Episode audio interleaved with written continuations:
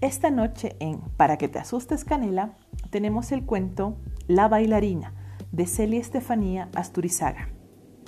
El lugar está envuelto en sombras. Largos cortinajes aterciopelados cuelgan de las paredes.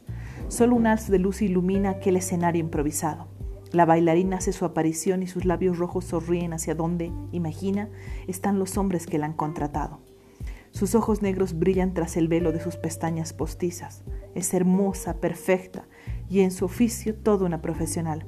Por eso ha sujetado sus largos cabellos en dos graciosas coletas, con sendos rizos, y se ha puesto aquel vestidito floreado, medias blancas y unos zapatos negros de colegiala.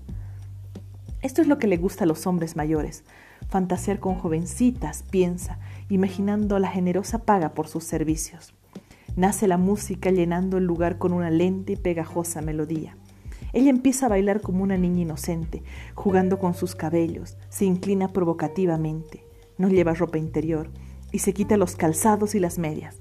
Deja ver la rosa negra tatuada en su tobillo izquierdo y su cuerpo se pierde en envolventes movimientos sensuales.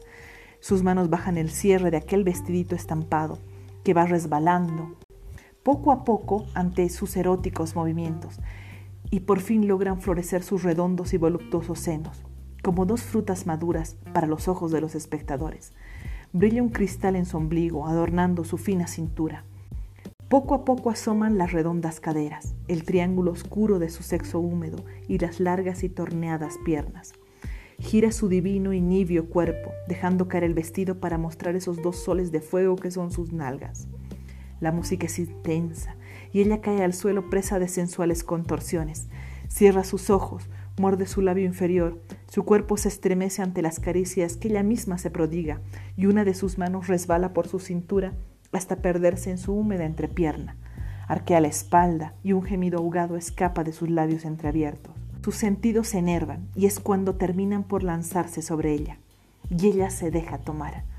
Ávidas las lenguas exploran, mientras seis manos trémulas de pasión la recorren toda apretando sus carnes hasta hacerle daño, incapaces de contener sus fluidos. Sus bocas dejan escapar viscosos hilillos de saliva que resbalan por el cuerpo que se retuerce de placer entre ellos. Sus ojos negros se entornan, nublados por la pasión. Distingue sombras que se agitan sobre ella en convulsos movimientos. El que está más cerca, quien parece ser el líder del resto, levanta el rostro y la mira desde la profundidad rojiza de su único ojo. Su boca jadeante se abre, dejando ver las hileras de dientes acerados que posee, y sin darle tiempo a ella para reaccionar, besa mortalmente sus labios rojos, destrozando a su paso músculo, encías y hasta algunos dientes.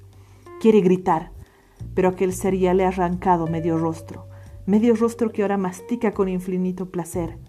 Ella abre los ojos enloquecidos de terror, mientras escucha, contempla y percibe cómo aquellos seres que arrancan sus carnes y beben su sangre dan inicio a la orgía.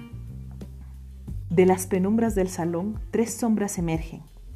Se escuchan sus respiraciones roncas, excitadas, y a medida que se acercan se despojan de sus ropas con nerviosa dificultad. Sus ojos brillan anhelantes, contemplando aquel cuerpo carnoso, dispuesto a darles el máximo placer.